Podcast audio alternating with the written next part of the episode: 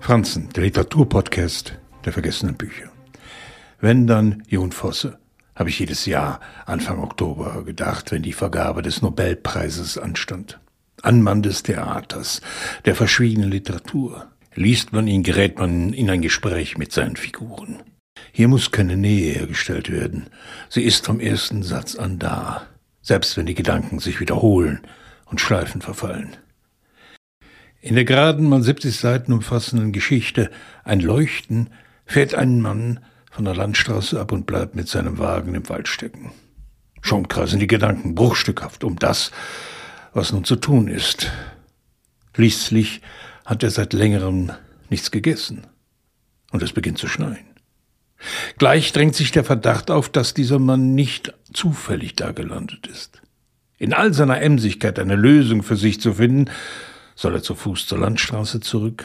In welche Richtung soll er gehen? Soll er im Wagen sitzen bleiben und den Motor starten, damit die Heizung läuft? Ist dieser Mann seltsam unaufgeregt? Er geht seine Möglichkeiten durch, sieht die Hindernisse, und doch bleibt, wie bei allen Figuren Fossers, die Hoffnung. Du bist einsam? Das muss nicht so bleiben. Du sitzt mit deinem Auto fest? Das muss nicht so bleiben. Es fällt Schnee, kein Problem. Du hast ja eine Heizung im Wagen. Eigentlich muss er schon seit langem los, um sich zu retten. Im Wald wird ihn niemand suchen. Er ist auf sich allein gestellt. Eine existenzielle Bedrohung. Na und? Ein Leuchten in der Übersetzung von Hinrich Schmidt-Henkel ist was? Eine Novelle? Eine Erzählung? Ein Text von etwas Größerem?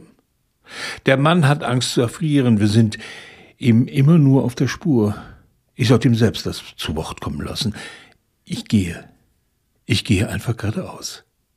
Ich denke, das geht im Leben nicht gut. Oder doch? Und dann ist da dieses Leuchten, mitten im Wald, in der Dunkelheit, die Sterbesymphonie, womit Jon Fosse den Kern aller Fragen stellt. Warum haben wir keine Ahnung von uns, wo wir doch alles über uns zu wissen glauben?